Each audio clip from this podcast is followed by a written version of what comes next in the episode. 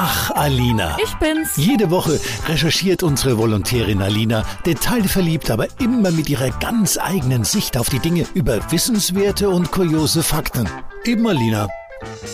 Wir Deutschen, vor allem aber auch wir Oberfranken, wir lieben ja einfach unser Bier. Es ist uns sogar so wichtig, dass unsere Brauereikultur mit einer der Wurzeln der Versicherungswirtschaft ist. Denn schon im Jahr 1591 haben die Leute gemerkt, wir müssen unser Bier beschützen.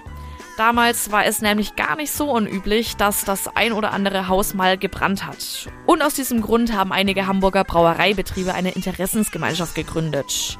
Alle Beteiligten verpflichteten sich also im Hamburger Feuerkontrakt dazu, jedem aus ihrer Mitte je 10 bis 1000 Reichstaler zu zahlen, falls deren Brauerei abbrennen würde.